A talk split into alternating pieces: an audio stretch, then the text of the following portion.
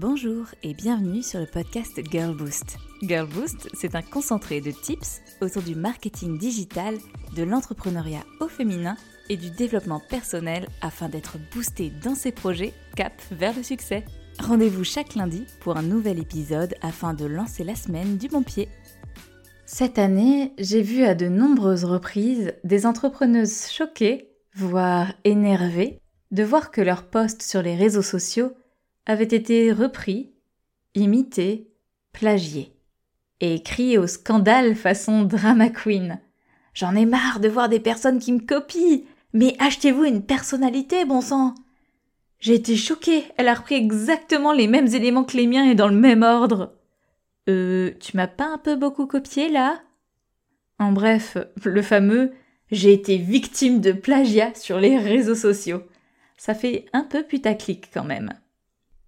Quand je vois de telles réactions exacerbées et partagées sur les réseaux sociaux, car les exemples que je cite, je les ai vus dans des stories, dans des posts, etc., eh bien j'avoue que cela tendance à me faire doucement sourire.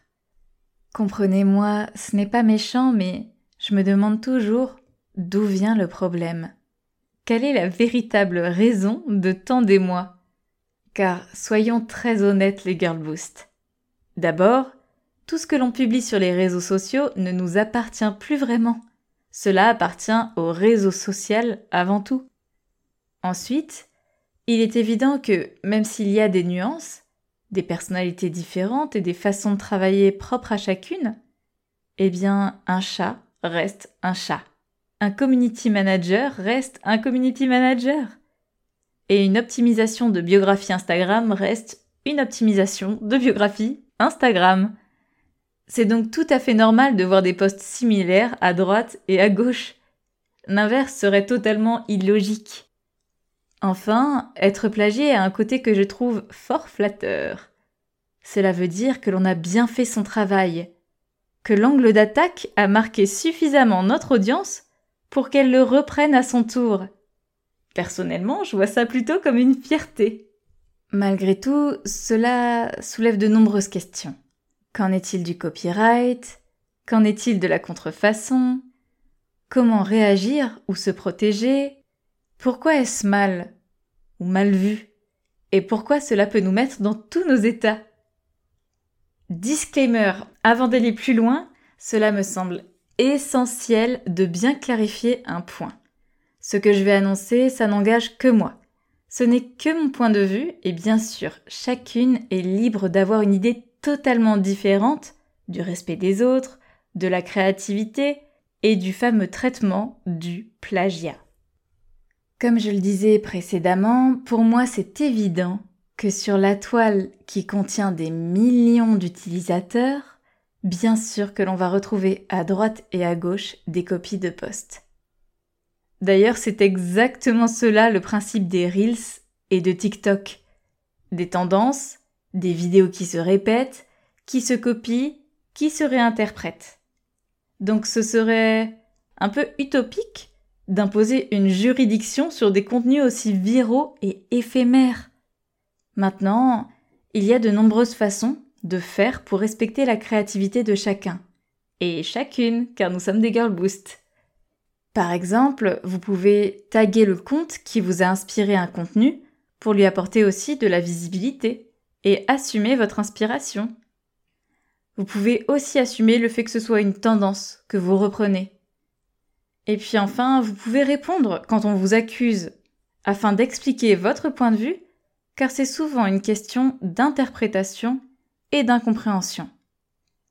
Il n'y a pas vraiment des règles de plagiat, de copie et d'inspiration pour les posts sur les réseaux sociaux. Et les frontières, on ne va pas se mentir, sont très très minces entre les trois. Donc je pense qu'il faut se créer ses propres règles. Et bien sûr, rester droite dans ses bottes, quoi qu'il arrive. Toujours droite dans ses bottes. Mais maintenant, qu'en est-il quand on se fait plagier à son tour? Comme pour tout, je pense qu'il y a une façon de voir le verre à moitié vide ou à moitié plein. Quand on se met à crier au scandale et au loup, on le voit sûrement à moitié vide.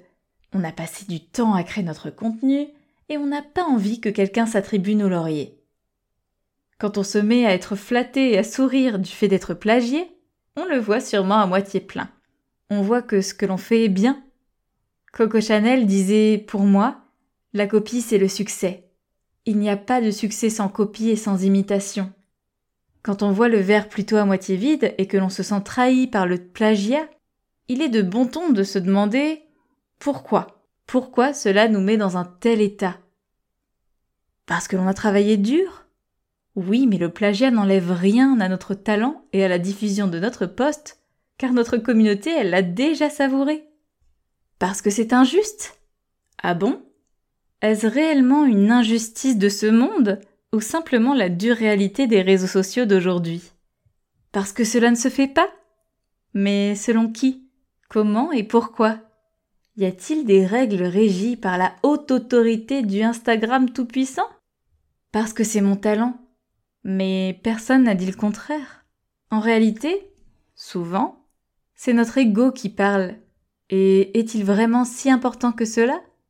Plus important que ne pas perdre son temps à être frustré et à passer une mauvaise journée à rager? Car in fine, c'est ça notre réalité il n'y a qu'une seule chose qu'on ne pourra pas rattraper. C'est notre temps et notre gestion de ce dernier. Je ne sais pas pour vous les Girl Boost, mais pour moi, je n'ai aucune envie de perdre ne serait-ce qu'une minute à rager pour quelque chose d'aussi futile qu'un poste finalement. Mais encore une fois, cela n'engage que moi. Libre à vous d'avoir votre propre interprétation de la chose. Seulement voilà. J'avais envie de vous partager cela et cette vision du plagiat pour pouvoir prendre du recul car il y a plusieurs façons d'interpréter et de gérer le plagiat. Mais ce que vous voyez à tort et à travers sur Instagram avec les gueulantes, ce n'est qu'une façon parmi d'autres. Et aujourd'hui, je voulais vous proposer cette alternative qui, comme Coco Chanel, permet de garder la tête haute et le sourire aux lèvres quand cela arrive en toutes circonstances et qui permet aussi d'en jouer sans s'en soucier car, après tout, l'inspiration nous entoure et ce n'est en rien du plagiat, seulement les règles du réseau social qui ont leurs propres frontières. Alors voici mon conseil. Jouez, amusez-vous et soyez flattés d'être plagié.